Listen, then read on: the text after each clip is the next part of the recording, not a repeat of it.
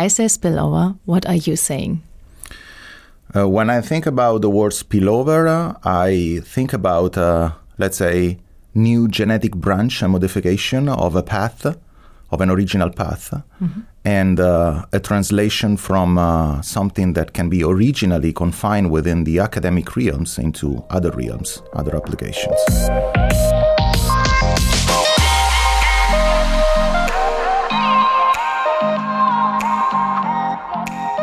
Welcome zu einer neuen Folge Spillover. Ich bin Susanne Weckauf und keine Sorge, es wird keine Londoner Folge. Wir sind nach wie vor in Heidelberg.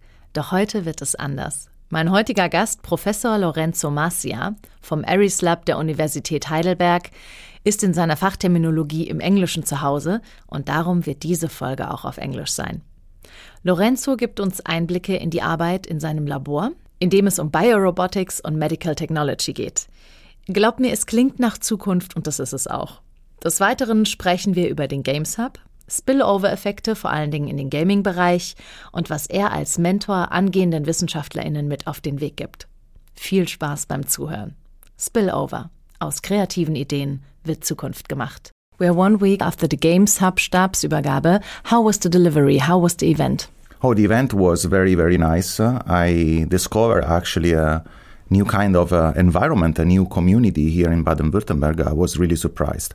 I heard that Baden-Württemberg is probably the land that invests most uh, in terms of game design mm-hmm. in Germany. There are there's a concentration of uh, schools and institutions that are really focused on this aspect. Uh, and I know also a person that moved from other part of Germany to Baden-Württemberg and from Europe to Baden-Württemberg because the funding system here for game design is extremely high and uh, highly competitive, I would say, but generous. Uh, I found a community that is. Uh, I would say different from the community from where I'm from, from academia. Uh, very vibrant, very uh, social, uh, extremely open to experience, um, let's say, new opinion mm-hmm. and different expertises. So um, something that I found extremely exciting is that this person have the sense of complementarity uh, contrary sometimes to academia, that is my environment, but I don't want to talk badly about my environment. But we are sometimes and always too self referential without looking around and understanding that there are other competences that can be integrated.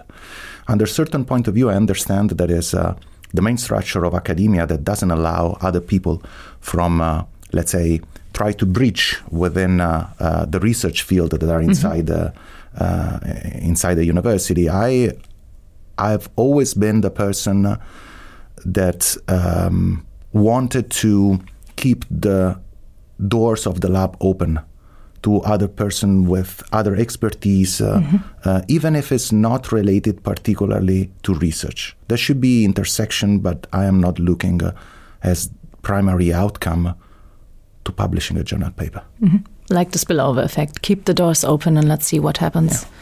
Let us tell the people where are you from? I'm Italian. I'm from Rome. nice. And uh, I was born in Rome. My family is not from Rome, so I'm a first generation. My mother was from Tuscany and my father from Sardinia. But I grew up in Rome. I studied in Rome. And then for my PhD, I just wanted to experience uh, uh, something different. I, I, I leave and I spend two years at, um, at the Massachusetts Institute of Technology mm-hmm. in the US, in Boston. And that one has been probably, let's say, the experience in my life that really unleashed, I would say, my behavior.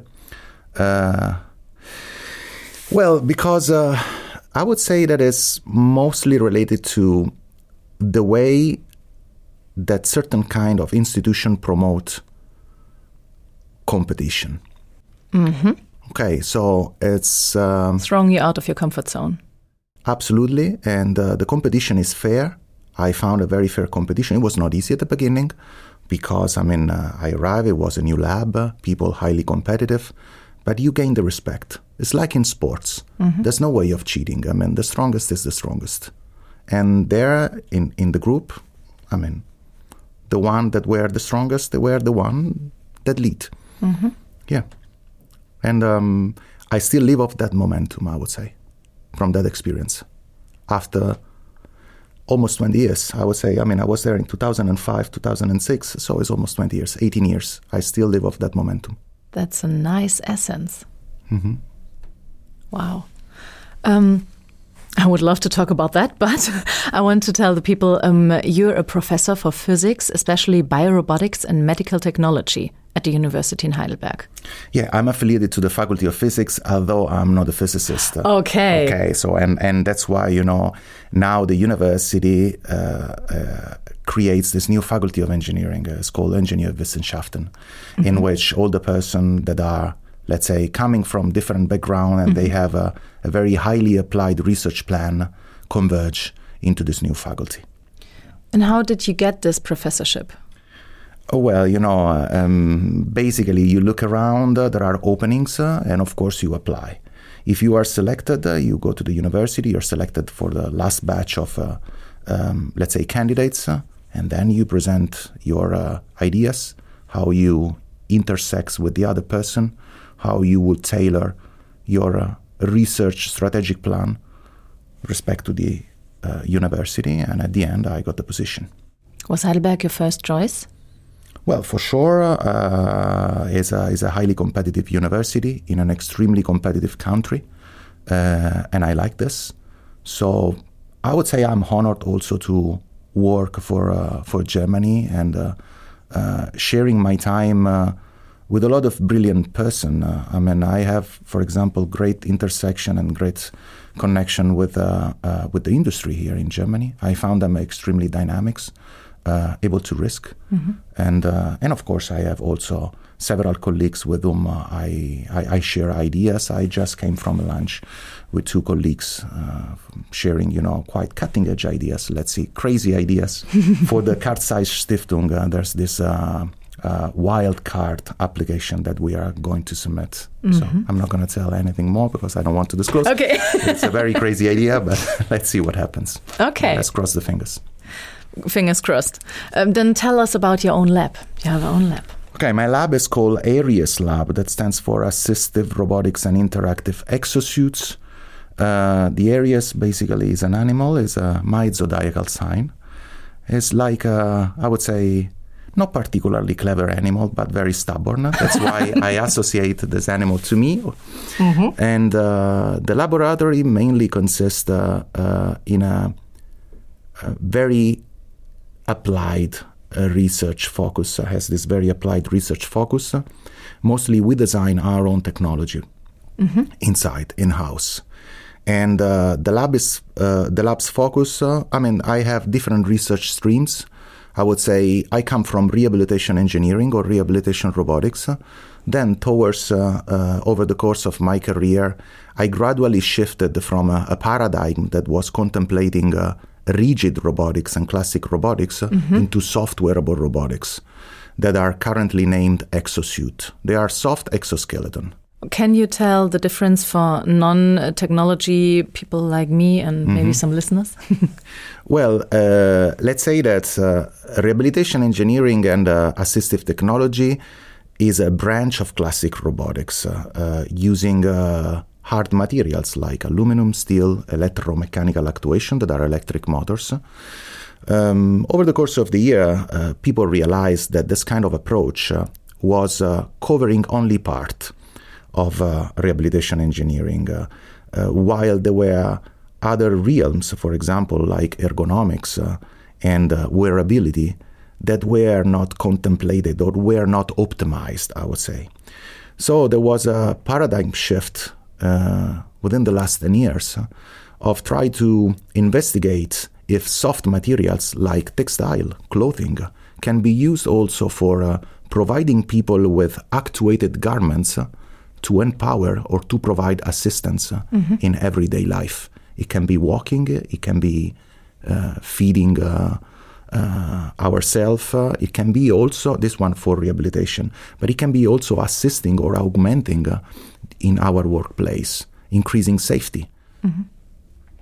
And you have um, three kind of uh, kinds of robotics. You have the exosuits, the wrist robot, and the hand. Or uh, I would just divide in two realms: uh, rigid robotics and soft robotics. Uh, okay. At the beginning, uh, when I uh, was still a PhD student and a researcher, I was mostly in rigid robotics. so my first experience was try to build something to restore motor function in hand mm-hmm. for people affected by stroke. That one was uh, the specific project that I run at MIT. And um, basically, I design this kind of technologies right now quite quite used in the US. It's commercialized by a company. I was a spin-off from MIT at the time. Uh, the, the, company was the Interactive Motion Technology. Now, mm-hmm. it's called Bionik Lab. Has been acquired by a big holding in, in Canada. Um, then once I came back to Italy from, from the United States, I was working at the uh, Italian Institute of Technology. As a mechanical engineer, I wanted to design my own technology, and I uh, tested myself uh, in designing system for wrist rehabilitation. Mm-hmm. It's now a spin-off deployed in several clinics. Uh, uh, then gradually I wanted to challenge myself because after Italy I went to Singapore. I started my academic career as an assistant professor at the Nanyang Technological University of Singapore. And from there, with a group of students, uh, we wanted to challenge ourselves in the soft robotics. And so far, uh, we are doing, let's say, decently well. And your soft robotics um, is like the exosuits. The exosuit are basically garment mm-hmm. that you can wear. Imagine to wear a jacket, mm-hmm. and inside this jacket there are several sensors that detects your motion, and uh, you have cables, usually uh, artificial tendon that can be done by wire or nylon, that are pulled by electromechanical motors, by electric motors that are controlled by your motion. So basically, it's an amplification of motion. Without con- to be connected with the brain? No, without. Okay. Yeah, without. I mean, you can use different things. Mm-hmm. Uh, you can use biosignal, like the electricity that is fired by the muscles, uh, that mm-hmm. uh, is known as electromyography. Uh, but you have to place electrodes, of course, on yeah. the skin. Or you can use uh, detection of motion by accelerometers, inertial measurement units, mm-hmm. and then amplify this motion by, for example, compensating gravity. So the sensors basically detects your motion, understands your configuration, the configuration of your arm or of your legs mm-hmm. in a mm-hmm. three-dimensional space, and then uh, the electric motors pull this cable in order to provide assistance in parallel to your biomechanics, in parallel to your motion.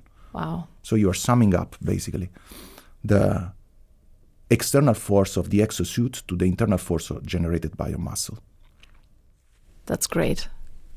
And uh, I know a bit how, how the muscles and the brain works together and functions together, and it's I think it's it has to be really complicated and a lot of work to do such things. Well, I, I have a, a, let's say a background in uh, neurophysiology and biomechanics. I teach biomechanics, of course. If you want to work in this kind of field, you have to know. Mm-hmm. Uh, although it's not my field and I'm not going to talk about brain machine interface because this is not my field of competence. Mm-hmm. I'm more the person that envisioned this kind of technology for everyday use. Um, people can speak a lot of about rehabilitation. I would say that rehabilitation is just one part of my research, but I mostly see this kind of things for wellness, for example. Mm-hmm. A bit like the electric bicycle, if we want to make a comparison. The electric bicycle, what it was, it was actually a bicycle uh, actuated that was supporting people pedaling eventually because they were weak mm-hmm. or they uh, needed assistance. But now, what is an electric bicycle is something that, I mean, in the, in the real extreme application, is something that can increase and augment your capacity of climb mm-hmm. and then going downhill. Okay, so I envision exosuits in this kind of way uh, I imagine someone wearing an exosuit for walking uh, that then can walk more, or can run more, or can climb higher. Uh, you see it like a wellness product, but it's more a medical product, isn't it? Or it can be both. Uh, mm-hmm. I mean, if we go in the range of medical product, of course, the certifications uh, are uh, are tighter. Yeah. Okay. So I mean, you have to demonstrate that the system uh, really provides benefits. Mm-hmm. and recovery effects. In wellness, uh, we go into the domain of personal protective equipment uh, and uh, I mean, gym and wellness. So the certifications are completely different, and the, the one that you require. Yeah. Yeah, I, I had guests before and they um, chose the wellness way, when I can say it like that, um, because it's a bit easier because mm-hmm. of the. Um, There's also another realm right now that is quite uh, um, under the spot. Is all the part related to industrial uh, uh, protection. Mm. Mm-hmm. There are several companies also, uh, companies from uh, uh, from Germany here. Ottobock is one of the mm-hmm. example, mm-hmm. or a company like SuitX, Comau, uh, that basically designed this exoskeleton that are passive, are not actuated, so are basically spring loaded to remove gravity. For people, for example, in logistics that needs to lift uh, several weights, uh. I don't know how many times a day, and we're not talking about huge weights, but still, if you lift a box of 10 kilograms uh, for I don't know how many times during your day, it can be consuming. Mm-hmm. It can incur over the course of the year in what is called um, low back pain. Mm-hmm. So basically, uh, let's say biomechanical damage, and the insurance then at the end they needs to pay, of course, the worker because because uh, he's damaged, maybe. Yeah, yeah, absolutely. Yeah. So this this is the realm in, in personal mm-hmm. protective mm-hmm. equipment uh, that this kind of science wants to at one point meet. Mm-hmm. Is it on the market? Can people buy it? Yeah, yeah, you can absolutely. So they're not so cheap, to be honest. I think, and yeah. I hope. Uh, yeah, we're talking about several, well, a few thousands of euro. Mm-hmm. Um, you can buy this kind of things. Uh, there's they're already used for. Uh, um, uh, mostly in logistics, I would say, mm-hmm. automotive, mm-hmm. because some of these uh, exoskeleton are uh, designed to allow you to hold your arm over the head for working. Uh-huh. Imagine, you know, in a mm-hmm. production line in automotive yes, that yes. you have to work under the uh, the, the, the, car, the, bridge yeah. that is lifted on uh, on, uh, on, over your head. Uh, these are the major applications, uh, and also for lifting. I mean, I have collaboration also with other companies that design exosuit for lifting. yeah. Okay. Uh, before we go further, um, mm. since when does your lab exist? I joined Heidelberg University in April 2019. It's not even three years. Mm-hmm. And over these three years, I managed as best as I could to hire a competitive person. Mm, my environment is quite diverse. I have a gender balance of 50%. percent mm-hmm. And I never forced it. I think that, you know, brilliant person are everywhere of whatever gender and uh, uh, and and races. You just have to find and you just have to attract them mm-hmm. and talk to them in the right way.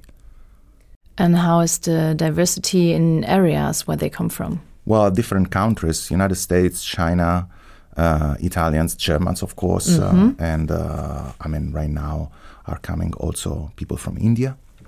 Yeah. And their professions? Are they all? They're all uh, PhD students or mm-hmm. postdocs. Uh, yeah, or master students that they want mm-hmm. to do the thesis with me.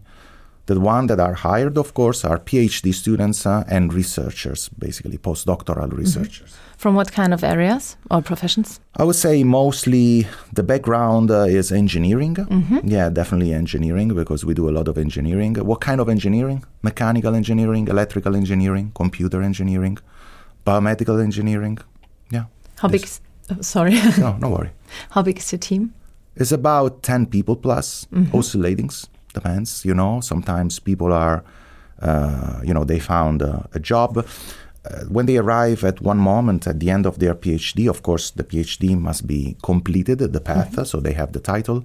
But postdocs usually stay with me maximum four years. Mm-hmm. And if they find something better before four years, I am the first saying, yeah, you have to go. Mm-hmm. So my, let's say, final goal is not the one of keeping people. Uh, uh, close to me such that they can work and I and I don't. But uh, I believe that the greatest mission is just uh, train them, ascending them uh, at the higher level. And so far, I've been quite successful. Wonderful. And how is your um, how is ARIES um, part of the university? Are your um, master students from the University of Heidelberg or? Most of them are from the University of Heidelberg, but I have a lot of international students that wants to come. I managed to uh, design my own website that is quite, uh, you know, shiny. I saw it. and uh, and with a lot of videos, uh, so people can download everything from there, publications, uh, read what I do, and if they are interested, open doors. Of course, I mean we not one we, we need to understand what kind of background they have because they always works in teams. This is what I what I want. No one is just sitting uh, aside and then uh, try to perform a task uh, without succeeding. No, no, no. It's very synergistics, I would say. and how are you integrated in the in the I say study life of the University of Heidelberg? Do you give lectures? Oh also? yeah. When I arrived, basically two professors left, so I was uh, overloaded with seven classes. But I managed to make all of them, uh, and so far I teach seven classes. I completely reorganize a specialization in the Master of Computer Science that is called Biomechanics and Biorobotics. Wow. And the seven classes that are taught are, I would say, classic teaching, so robotics, uh, control system design, biomechanics, uh, haptics, and human robot interaction. And then I have other three classes that are practical classes, that are computer games, computer practical, and there's another class that is robotics too. Wow. Your day uh, is longer than 24 hours, I think. No, I don't think. No, I don't think so. I always find the time to go play tennis or riding my motorbike. So no, it's a matter of being, uh, I would say, um, Organized. organized. Yeah, organized. I mean, uh, I managed to um, prepare all the classes within the first year. Um, I mean, I'm not a young assistant professor, so it means that few classes were already prepared. Some other class classes, uh, I tailored them on my research activities, so it was not so difficult. Do you like it to teach? Yeah, definitely. It's where you uh, succeed in attracting the talents. I know that there are, for example, you know, several uh, institutions uh, in which people are happy because they don't teach. But I believe that uh, if you want to keep yourself uh, flexible and train yourself uh, in how to escape certain situation in which words don't come, uh, teaching is the best uh, gym. To get inspired also. hmm Yeah, definitely. Nice. Um, what field of application do you prove or try out at the moment? Um, I mean, uh, I was very much engaged in uh, uh, all the part related to rehabilitation with my technology. So I basically tested my technology on stroke, clinical uh, clinical rehabilitation after stroke. We are testing uh, devices now in Italy on uh, multiple sclerosis. Uh, I have also experience in Parkinson disease and quite a peculiar experience in cerebral palsy. So basically, you know, um, neurological damage in children. And um, besides the technology, how important is the product design in the development process? It's just essential. Without it, it never works. Uh, no, absolutely. So um, that's why I collaborate also with you, Dresden. There's a, a school in industrial design that is quite strong, and um, we we I just finished a, a meeting uh, before coming here. Uh, there are, they have brilliant uh, young uh, industrial designer, and uh, we basically designed the technology, developed the technology. In terms of functionalities, it works perfectly, but we need the touch in ergonomics and industrial design to make the the system, uh, um, I would say, also effective, really effective and uh, and appealing. And what other kind of um, development do you think is possible in the future? That's a huge question. so hard to reply. I would say that um, I am very much, you know, a mechanical engineer by training, uh, but there are right now all the parts related in biomaterial biocompatibility that are coming up, and um, I would say that now we talk about robotics, uh, but if we really want to become, uh, how to say, symbiotic uh, with the human, with our technology. We should just have a transition towards bionics. And there are few persons, uh, but very few, that are try to do this kind of things. In the United States, Hugh Herr from MIT is one of the pioneer. So uh, really going, uh, I don't want to say with a more invasive technology, mm-hmm. but there's still this uh, gap between uh, robotics, uh, wearable, soft, rigid, whatever it is, and the human biomechanics that we still don't understand. Mm-hmm. Um, smart materials, biocompatible materials, they play the role of uh, the middle layer of the interface uh, mm-hmm. between something that is completely artificial and something that is biological, that it's us. What do you think we need for that? Time. That's the main. Uh, I mean, there are time and, and interdisciplinarity, I would say, and uh, sometimes interdisciplinarity is very is very difficult. I would say that you know in the Games Hub I found this kind of uh, attitude, so um, a sort of uh, uh, being completely open towards uh, multidisciplinarity, uh, experiencing also and testing uh, if new science or before science that were thought to be parallel without never focusing uh, into a focal point uh, can be, uh, let's say, used to fill some gaps mm-hmm. that we all have. I have gaps in my technology, and definitely the people in uh, game design can fill this gap. And you're feeling it kind of right now because speaking of the Games Hub, you have a bigger team and it's more um, uh, experts from different areas. Yeah, for sure. I mean, uh, um, it's not that we are coming from a field uh, that ignore completely how to design a game. So that's that's something that you know this uh, substrate uh, of compatibility should exist uh, we know how to design a game, but the game that we design are usually games that are uh, that they have one prime purpose, the one of extracting data mm-hmm. and understanding if our technology is effective. I give you a practical example. If I use an exosuit on a treadmill mm-hmm. to understand if the walking is really assisted, I usually provide a virtual environment uh, of uh, uh, uh forest. of a forest. Okay, so this forest probably has not even a bird.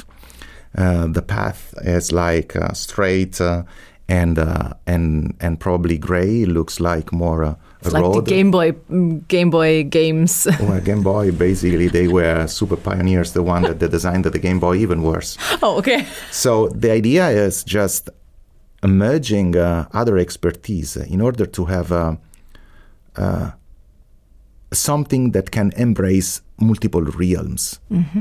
Okay. Mm-hmm. So, and at the end, what is the the purpose? Uh, is creating something more complex. Mm-hmm.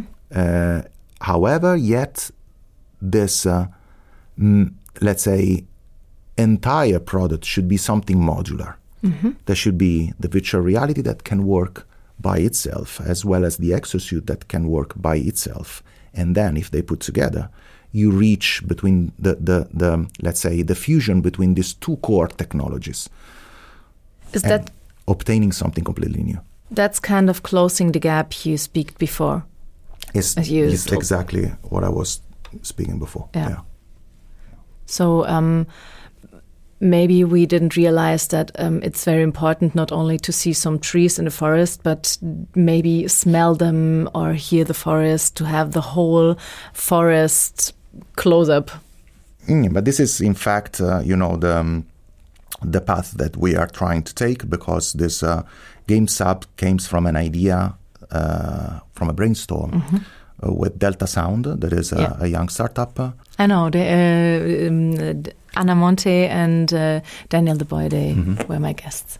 okay, okay. So that's quite a, uh, bright minds. Uh, and the idea was uh, interfacing uh, this uh, very simple virtual reality that we had with 3D mm -hmm. stereo sound. Um, for giving a, a, let's say a more immersive experience. Mm -hmm. Okay, And then, of course, with the Game Hub, uh, what, uh, why we applied? Because we are looking for someone that can be also game designer. Mm-hmm. They can write a script, they can take care about the virtual reality, they can take care about the artificial intelligence, and then we try to integrate everything with the 3D sound, with the exosuit, in order to create a fully immersive yeah. experience. And for that, you have the 3D artists from the um, Hochschule der Medien. Yes, and Sophie. And Sophie, sorry. okay, and um, how did you all find together um, in this interdisciplinary team? Oh, well, it's just uh, fishing back and forth. Uh, it's not that you have to wait. I mean, there are several uh, several things that can be useful. Uh, uh, not only the, I mean, I found extremely useful Xing, mm-hmm. LinkedIn, mm-hmm. And stop. Nothing else. But however, still is, and, and then of course navigating. Uh, you know, the web is like it's something that give you access to people that before you would have never met. And especially in this team, I think you had the matching um, meeting, when I call it, like, I think it's a matching meeting with the Games Hub. Uh, well, basically, it was an idea of uh, of uh, the Delta Sound to apply to the Games Hub because I was completely not aware of the existence of the community. Ah, okay. Yes, yes, my fault, honestly. But, I mean, I am brand new in Germany, so I don't know how it works, uh, especially. I mean, for example, in Italy, the game community, I mean, we are not a country in which game design is one of the main, uh, we, we are more into engines and motorbikes and, uh, and cars and other things, and of course, other other realms. Mm-hmm. But it was their own idea. And then we figured out to put together our proposal uh, and, uh, and discuss our proposal in front of the search committee, the mm-hmm. review panel. Okay. Mm-hmm. Let me say something about the Games Hub. It was founded in July 2021, and more information about the Games Hub and the founders and um, its partners will come at the end of this episode. If you need to know more and if you want to know more. With all those experts from your teams or the Delta Soundworks, Ana and Daniel, and Anne-Sophie Breininger, the 3D artists from the Hochschule der Medien, how or would you say the the the way of success kind of started in the application process? So, I mean, I would like to, let's say, promote a new paradigm shift mm-hmm. in the sense that uh, um, I don't want to stitch too much inside the academia. Mm-hmm. Now the rector will hear and will fire me.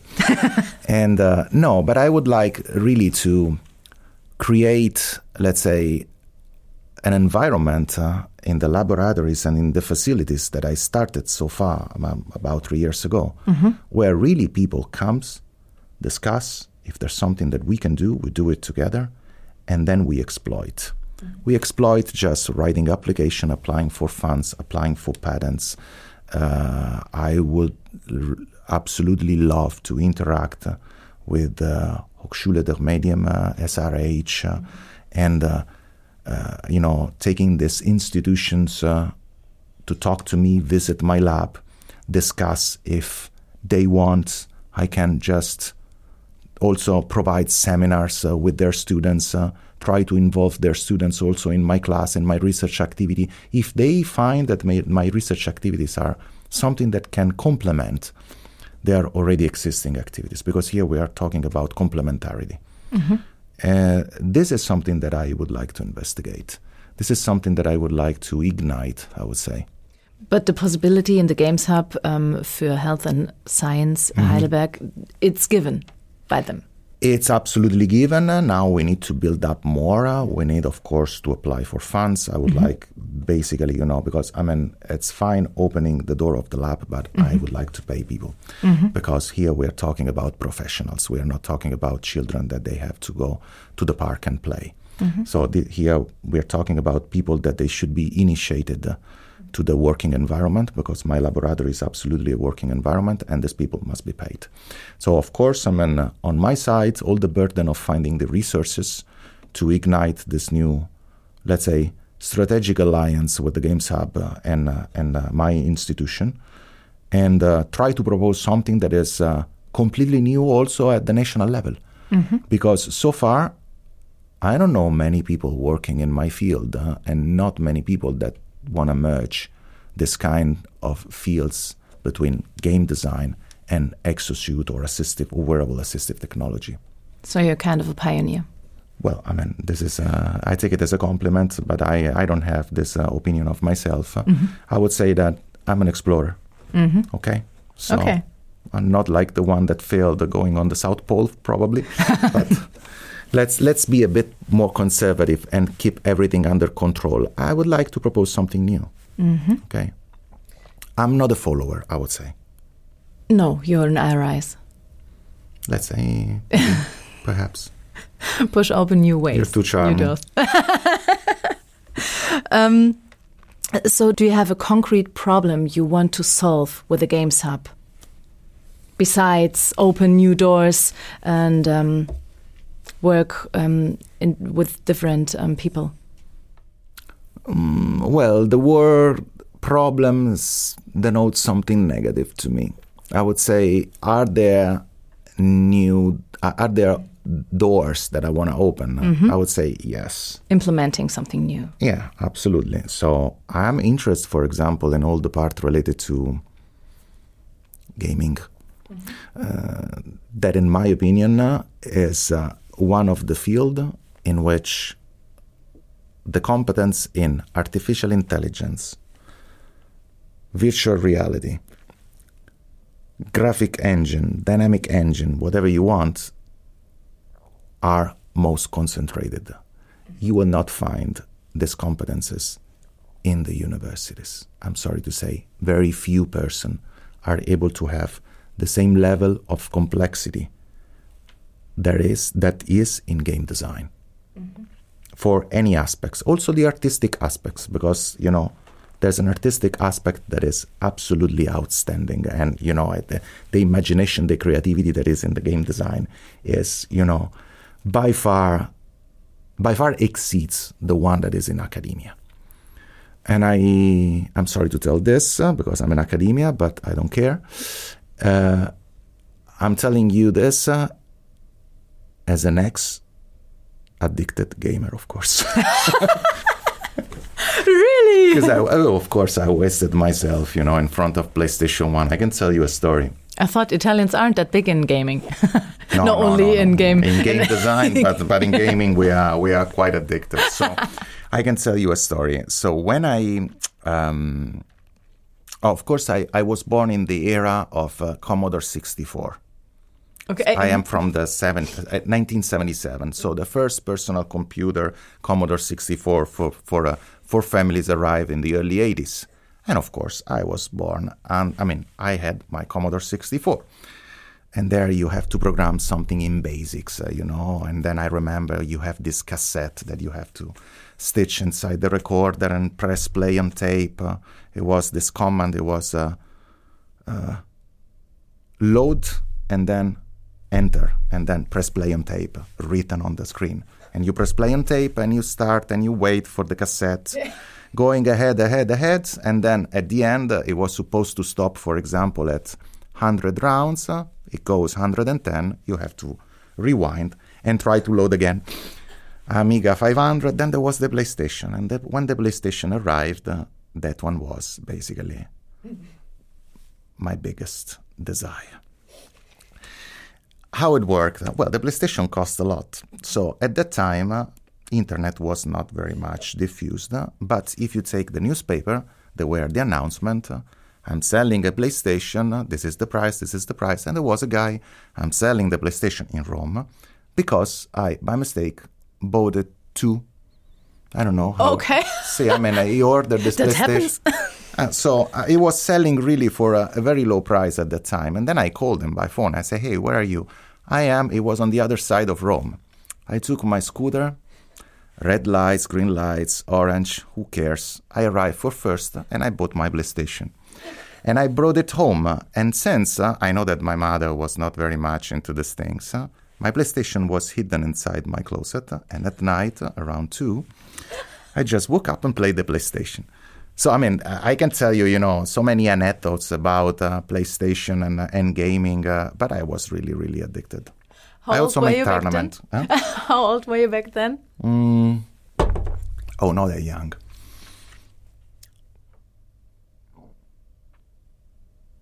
Eighteen, nineteen. I have no idea when the, play- the PlayStation came out in Germany. In the nineties. I was younger than 19 then, but yeah. wow. Um, is that where the passion started? But there's always been this passion for gaming. I mean, since the Commodore 64.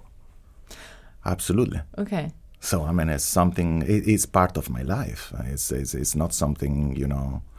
And I've always seen as something absolutely healthy, social. Uh, if you abuse, of course, uh, it can be detrimental. But tell me something that if you abuse of this, something is not detrimental for you. Everything, also water. Yeah. Yeah. True. Do you play um, today?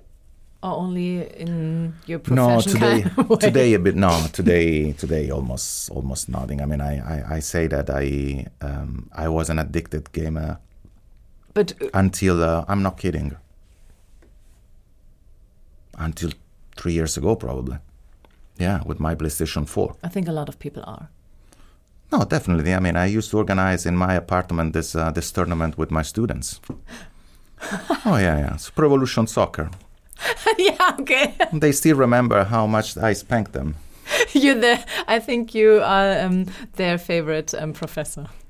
Well, I mean, that's not now. Now, let's not exaggerate for sure. A bit, but but I can kick them also, you know, in real sports. Uh, so not only in uh, steel. Yeah. steel, I would say. let's see in about two or three years if I will still keep, you know, my my physical uh, performance. Uh, uh, well, biology says no, but let's see. Okay. Um, and uh, back to the Games Hub. um, what are your expectations? Um, startup. Mhm. Yeah, definitely. A new one, Yeah. interdisciplinary startup An, an, an interdisciplinary startup uh, that's you know uh, usually uh, I mean I've seen many startups that flourish. Uh, usually a startup is uh, rotates around a, a, a patent uh, that is licensed, okay, a proprietary technology. I believe in my lab uh, there are several aspects uh, that can be uh, really really exploited. We have a range of exosuit that is quite wide. We cover both upper limb and lower limb. Uh, if we manage to get the right team uh, and design something uh, fancy, I'm pretty sure that there's space also for investment. And then at that point, I would have done my mission because I create basically, you know, working places for people that work with me or people coming from outside. This is, you know, the the, the real translational experience uh, that the university and academia should have. It's for me kind of the best um, explanation for the spillover. Yeah, it's the final goal, I believe. Yeah. It's the final goal. Uh, something fancy? Something fancy. Yeah, to invent something fancy? Well, I want that, for example, um, I don't know, a person wake up in the morning, have a shower, and then I say, okay, I take my exosuit and instead of my bicycle, and I run to my office. And I can work also with my exosuit, or I can play game, maybe online. It can record what I'm doing. Uh, He can basically tell me if I'm improving or not. It can challenge me, and it can adapt. And from here, the topic of the artificial intelligence. In a, let's say, in a world in which right now coding and artificial intelligence uh, is probably the main topic, uh, because I am artificial deficient, or in the sense that these people actually put you on the table that with artificial intelligence or machine learning they can do everything. In my science, is an upper layer, is not the working principle. So this means that the system that I design, they work with classic controls or controls uh, or codes that are tailored uh, depending on the system. And the artificial intelligence should be the intelligence on top that modulates and shape the control that is at the lower level, depending on how the system interact with the person. Right now, when you wear a system and you want to change how the system behaves, you have to change the code. You have to tune the controller. The artificial intelligence on top should be something that gives an adaptability to the system itself. It can increase the assistance, decrease the assistance. It can, for example, if we have, let me say something, you know, a bit uh, sci-fi. Mm-hmm. Let's suppose that I have materials that are able to change their structure uh, and they're worn. Mm-hmm. They can change the structure depending uh, if you want a closer fit, a tighter fit, or uh, let's say a better ergonomics, uh, or uh, I don't know, if you want to run and not walking, uh, you want an exosuit that basically uh, really uh, perform in such a way to be well fitted. Mm-hmm. I mean, we don't actually wear uh, very large pants or trousers when we run. No, mm-hmm. we have this uh, elastic Tight pants. Well, you can imagine that the exosuit would be able to change mm-hmm. the shape mm-hmm. to improve the ergonomics, uh, to set up itself uh, yeah. depending uh, on the mode in which you switch. Yeah. Okay, you have to run because uh, I don't know. You a want mount- to get the train. or mountain lion is running after you. the, your heart rate will increase, uh, your adrenaline will uh, actually pump in your, into your bloodstream. The exosuit will understand and will put maximum boost. It's so fascinating. I could listen to you the whole day. It's like, oh no, I have to no. ask questions. No, no, I really, it's very interesting, and I really like um, the way of uh, thinking.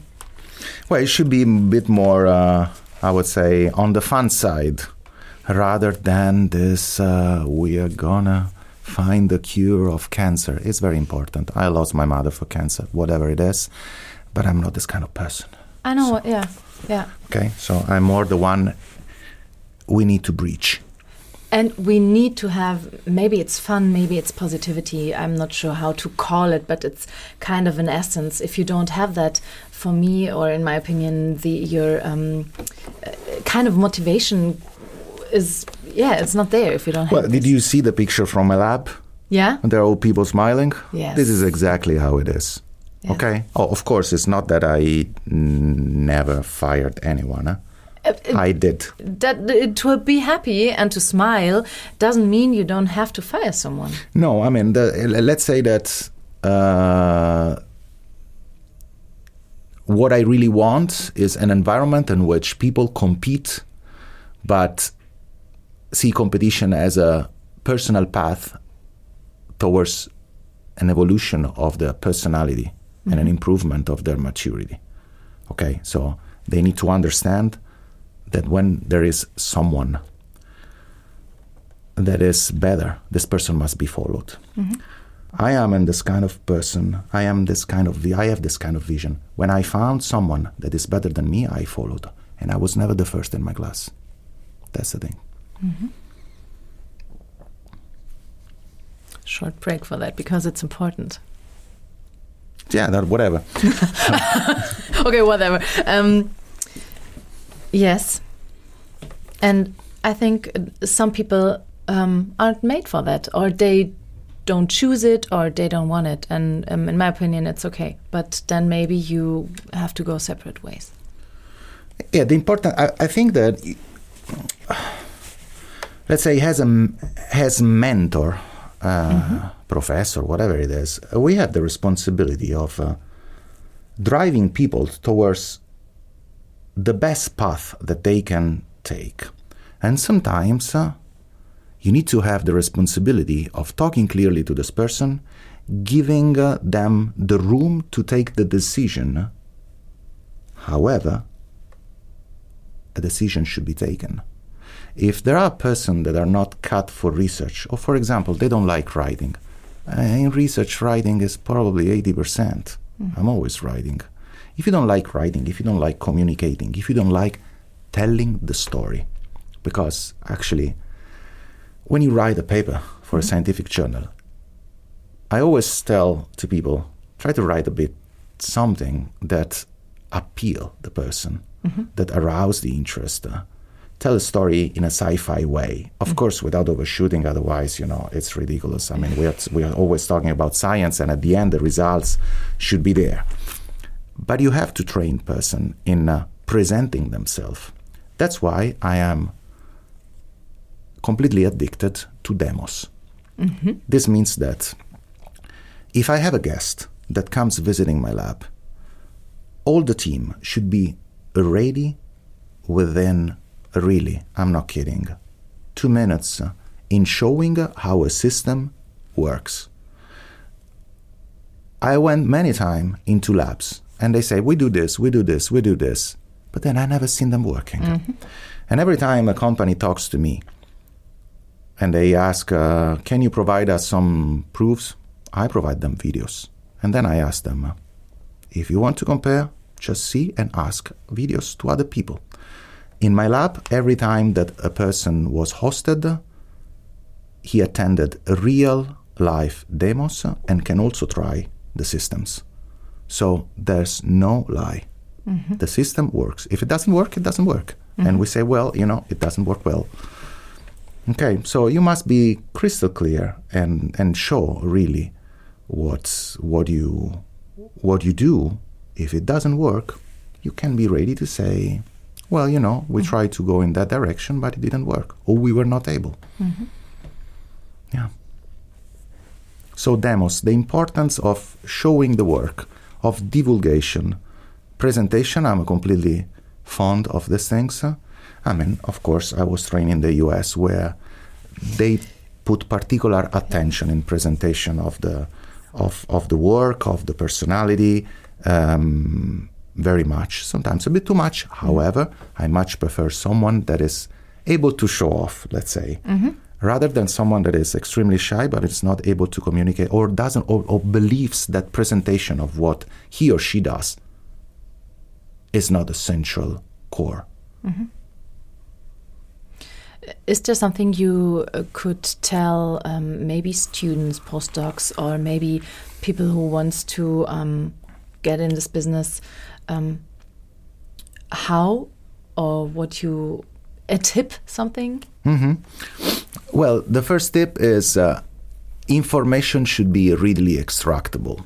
Mm-hmm. Um, single statement, short statement, images. I have a, I take a very strong, a very really high attention to presentations uh, of uh, um, figures, photography. Mm-hmm. Uh, movies also. I mean, my website is full of you know actually movies from my technology and the technology that with my team we designed together. Mm-hmm.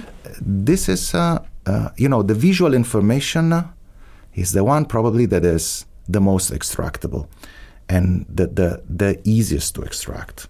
Then there's also the olfactory, but that one, you know, I don't know how to just communicate science with. Uh, I mean, that one is mostly related to memory. But I mean, visually speaking, is the first information that you extract. Because humans are eye animals. Yeah. So. Yeah. Well, uh, humans, uh, the other one, no. They actually the, the olfactive information for animals is more important. Yeah. Mm, yeah. yeah. Sorry, I interrupted. No worry. But anyway, so presentation, uh, just to, to summarize this, uh, not presentation, I mean, the way of communicating uh, uh with people uh, is, uh, is very much, in my opinion, the most important things. And it should be done not being too technical, mm-hmm. okay? But being able to go into technicalities because I'm very, I'm very much someone that if I am asked, what is my research, I can go really in details. I know exactly how it works. On the other side, I am not a fan of person that wants to simplify science to make people understand. No. Mm-hmm. You must communicate to the world what you are doing, but you must also communicate that what I am doing is because I studied an entire life. And this is true for research, it is true for any kind of professionality in the world. Let's not simplify. We live in a, in a, in a society in which everything is simplified. It's you know full of Wikipedia person, mm-hmm. and this should not go in this direction. Um, but isn't it important to um, explain maybe um, some people who wearing the exosuits um, and there are no um, trained or um, they have no idea from what you're doing. It's absolutely important. It's absolutely important. But for example, something that I don't like uh, is that many people uh, use science and apply science to uh, domains uh, okay. that are not scientific at all. Yeah. Uh, I mean, um, advertising yourself doesn't mean uh, simplifying what you do for spreading out to the majority or uh, as much as possible in all the direction mm-hmm. and just having uh, more lights on you mm-hmm. because mm-hmm. you you incur in the mistake of simplifying what you are doing and then you are prone also to critics you must be ready to be prone also to critics from mm-hmm. people uh, that eventually are not from the field but they are they feel themselves justified mm-hmm. in just saying what is wrong or what it doesn't work so there are two big mistakes. Sometimes people are too self-referential and mm-hmm. enclosed in their enclave. So this is science. We cannot. We we should not communicate that because this is something that we actually manage, and the one that really spread out. You know, in this without discriminating everything. No. So you should be in the right in the right uh, let's say lane. Mm-hmm. Yeah. Okay. Some short questions: research or practical experience. I would say these are two different stages mm-hmm. of life. Um, which between the two should be done first, uh, I'm not sure. It depends mostly on the person.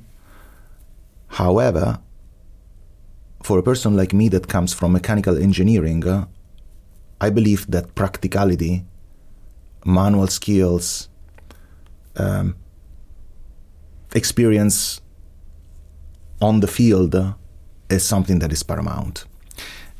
For my, mm-hmm. let's say, research.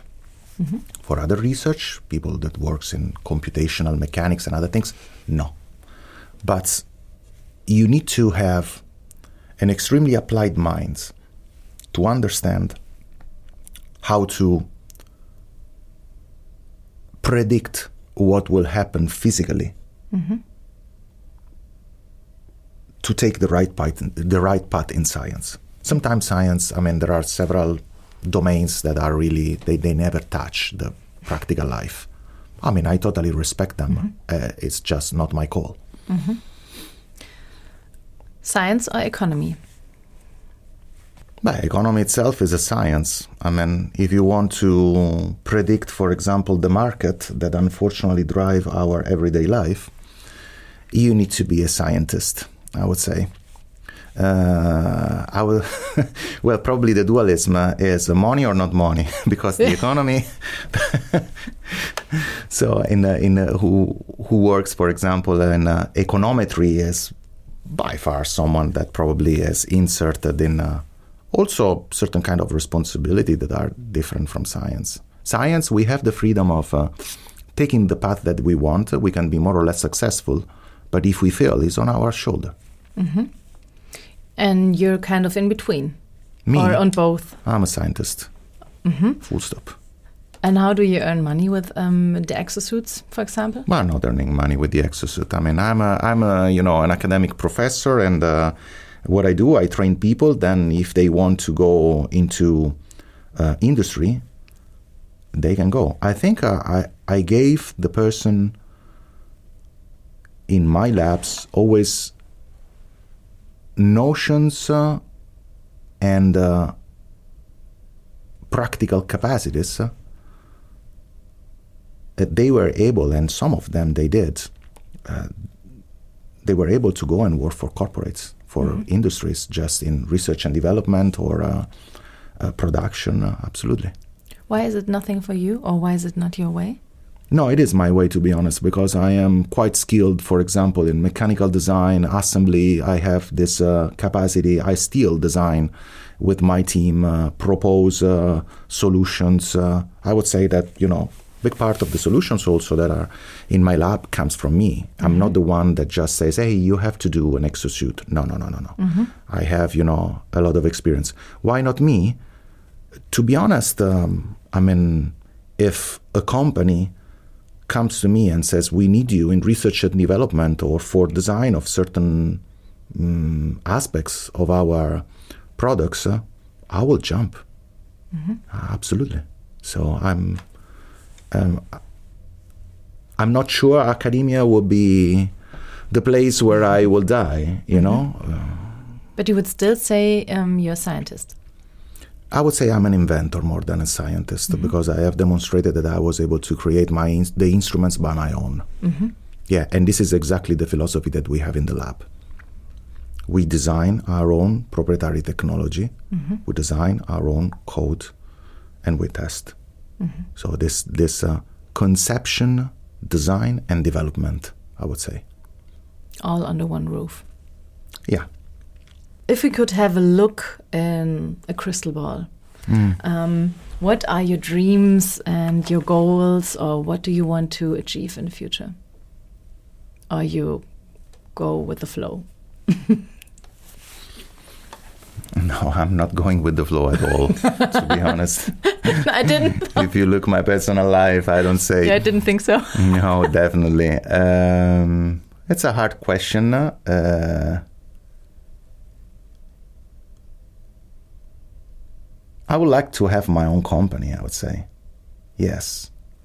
Mm-hmm. I would like to exploit what I have done so far in research uh, and having a, a, group of team uh, that look forward uh, to jump into the working place in the morning, uh, spending time together, and then going outside for dinner.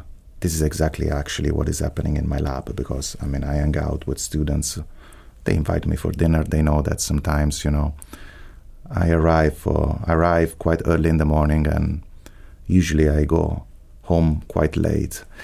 But this is the price that the leader has to pay, because you have to arrive for first and going for last. Mm-hmm.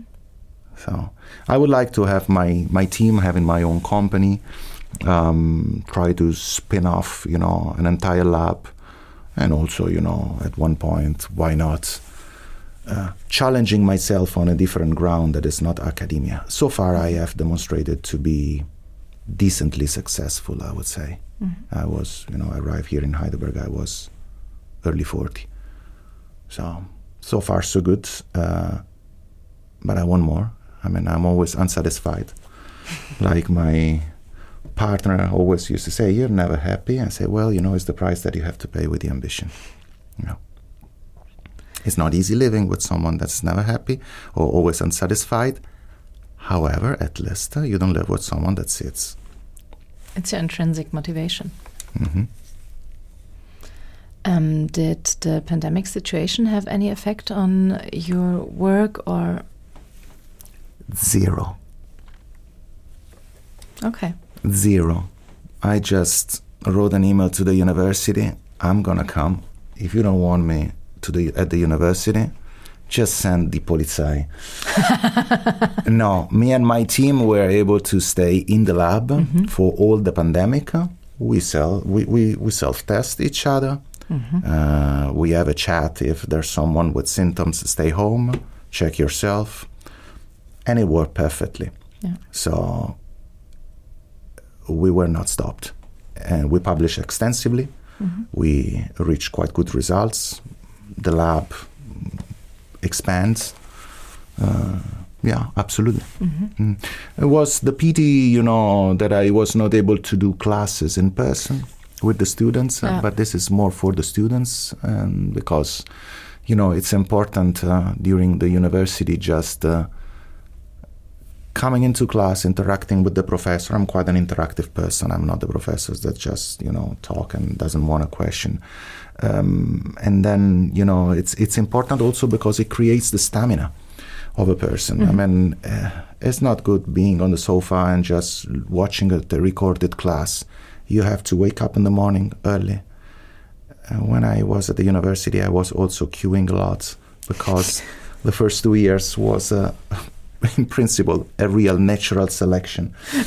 I was the first entering the class, uh, you know, and just taking the first spot in front of the professor for me and my and my mates, and then interacting, of course, and then having all the part of the social life that is, in my opinion, I have and I believe uh, that is one of the best part of the university studies of uh, a person's life. Mm-hmm. Yeah, I have fantastic memories. It was hard. For sure. But it's okay. I mean. I'm sure we could uh, talk more and more, but is there something I didn't ask or you want to say? Maybe at the end, uh, you could um, sum up where do you see the spillover effect of your work? But for me, the most important aspect of the spillover effect is creating uh, uh, multiple chances for the person that will interact with me. This means that uh, if scientifically speaking, I have the vision that the Games Hub for sure will uh, provide complementarities, uh, uh, ideas, new pathways for the intuition from me or from my team. The most important aspects uh, is uh, that at the end of the path, the person that have worked with me will be able to have in front of them a range of possibilities that will be offered not only by academia but also from other mm-hmm. domains. Um, I never found myself in the situation of telling someone, uh, sorry, I cannot renew your contract because I'm running out of money. Persons were able just to find, uh, and I have to say that I played fundamental roles in this, motivating the person or also simply raising the phone, taking the phone and calling someone. And I was successful in this because at the end of their contract or before the end of their contract, they were employed at the higher level also. This is the idea. Mm-hmm. That's why, for example, I had brilliant students with me, PhD. They would have minded to stay more. That's the time that you just skip at the higher level. And they went to Harvard, to ETH Zurich, to MathWorks, to Microsoft. So uh, this is for me, you know, something that really that I like showing off. So this is the real the real target. Yeah. Mm-hmm. So this is for me the spillover. Then scientifically speaking, I have no doubts that we will be successful. Mm-hmm. But it's more in the creation of the range of possibilities uh, that people coming out from a lab will have. I have nothing to add. Thank you very much for being here. My pleasure, and thanks a lot for uh, this opportunity. Ich hoffe, ihr habt einiges mitgenommen. Und wie bereits in der Aufnahme erwähnt, nochmal die Informationen für den Games Hub für Health und Life Science Heidelberg. Dieser wurde im Juli 2021 eröffnet. Projektverantwortliche sind die MFG Baden-Württemberg in enger Kooperation mit der Stadt Heidelberg, Stabsstelle Kultur und Kreativwirtschaft, dem Technologiepark Heidelberg, dem Life Science Accelerator, der Universität Heidelberg, der SRH Hochschule Heidelberg, dem Heidelberg Startup Partners e.V. und der Hochschule der Medien Stuttgart. Das interdisziplinäre Kooperationsprojekt wird vom Ministerium für Wissenschaft, Forschung und Kunst Baden-Württemberg gefördert. Wenn ihr euch für die Arbeit von Lorenzo Marcia interessiert, dann klickt euch einfach mal auf seine Seite. Infos dazu findet ihr in den Show Notes. Und wenn euch der Podcast gefallen hat, abonniert ihn gerne beim Anbieter eures Vertrauens. Wir freuen uns auch immer über Feedback. Die Infos zum Kontakt findet ihr auch in den Show Notes.